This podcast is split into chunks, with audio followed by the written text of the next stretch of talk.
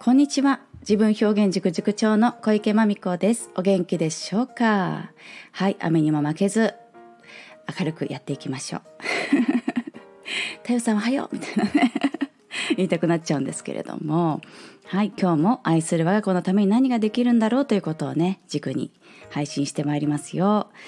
で、今日はですね、ちょっと先日まであのー結構熱くお伝えしていました。ゴールデンウィークに自分表現塾で行いました。本当の自分発見合宿というのがありましてあの水波オーガニックファームさんであの5日間、えー共同生活農業体験しながらそういったね感性自分の感覚感じたことっていうのをとっても大事に過ごすっていうねあの振り返って自分表現塾みたいな内省の時間を取ったりですとかインタビューしたりっていうのももちろん行いながら、はい、やるっていうねそんな5日間を子どもたちと送ってきたわけなんですけれども、まあ、そこでねあの気づいたことこれお伝えするの忘れてたと思ってね はいちょっとまた振り返りのあの取りこぼしを行ってまいります。でシェアしたいのがこれなんですが子どもたちがね一番喧嘩するポイントがあるんです。何だと思いますか？これライブだとかねではちょっとねお話ししちゃってることなんですけどそしてねこれは大人の世界でも同じだなと思うことなんですがはい結論先言っちゃいましょう。不平等です。とかね。うーんなんだろうな。釣り合わないこと。釣り合わないこと。なんか不公平じゃんっていう言い方とかねあります。そういうポイントにうんとフェアじゃないとかねイーブンじゃない。ちょっとフェアとイーブンってね違うと思うんですけどニュアンスは。でもフェアじゃないイーブンじゃないどっちもです。この2つのポイントで子供たちってまあ揉めるなと。揉めるし不満を持つしうん本当トラブルなと思います。でまあ子供たちだけじゃないなってでその後私は気づいたわけなんですね。PTA とか近所のお付き合いとか見ていても何でしょうね。機会が平等じゃないとかあとはそのタスク役割なんか損をする機会これも平等じゃないとうんなんかその不満になりますよね。みんなもらってるのに私だけもらってないとかね。あの人がもらってて私がもらわないのおかしくない？これはフェアじゃない？フェアじゃないってことですね。あの人よりも私の方が苦労してるのにこれもらわないのおかしくない？みたいなね。まあそういったことでとても相対的に比べてなんか消せないっていうことに対してめちゃくちゃ怒るなと。でしかもねあのそれ怒るのは全然その子が腹立たしいんだねってなるんですけども、うん、それがとっても正論のようにね振りかざすっていう傾向があるなと思いました。これがね学校教育を感じちゃいましたね私はねはいいかが思われますか？あの日本の、ま、小学校に通いますととてもとてもなんというかねそこら辺イーブンとかフェアに関してはシビアで、うんまあ、文句が出るからそうなってるところもあるんでしょうね。うん。例えば発言機会も平等に与えめちゃくちゃ声が大きいからといってそのマイクをもらえるわけではなくとかね。あとはまあ何かうん課題に取り組むにしてもみんなが終わるまで待つとかね。えっ、と学習進度も全然もうそんなこと必要ないでしょうっていう宿題もまんべんなく出してやってきなさいってするとかね あるじゃないですか。なんかこうトントンにあのいろんな凸凹がないようにトントンに揃えるっていうことをすごく感じるんですね節々で。でやっぱりこ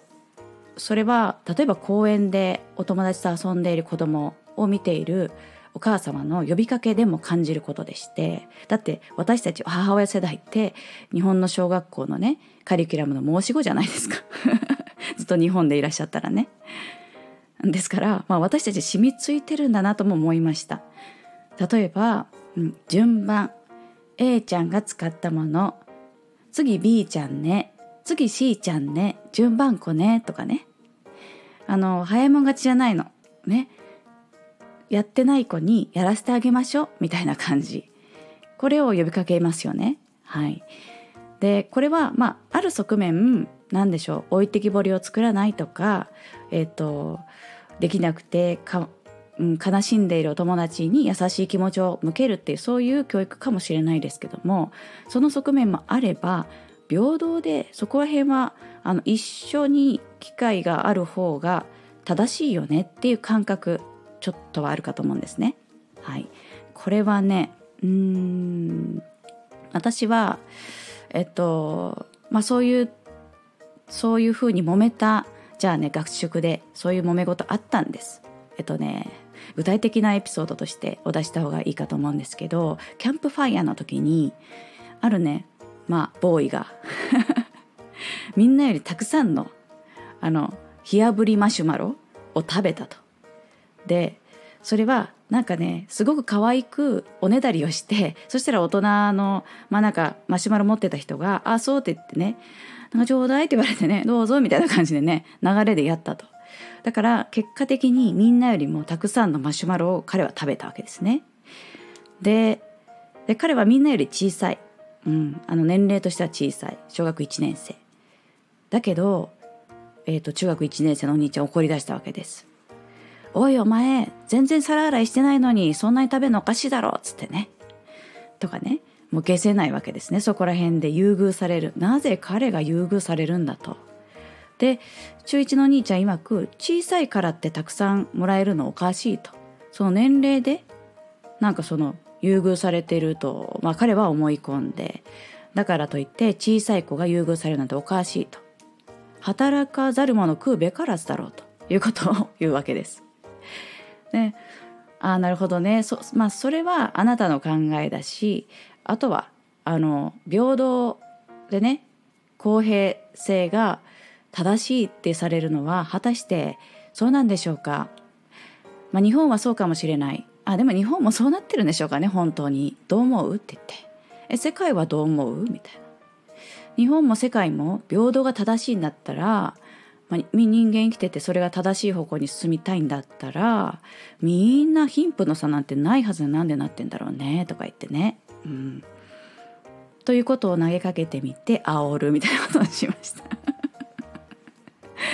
はいまあ、私ってこう子どもたちにとっては自分表現塾の中で先生ではないんですね。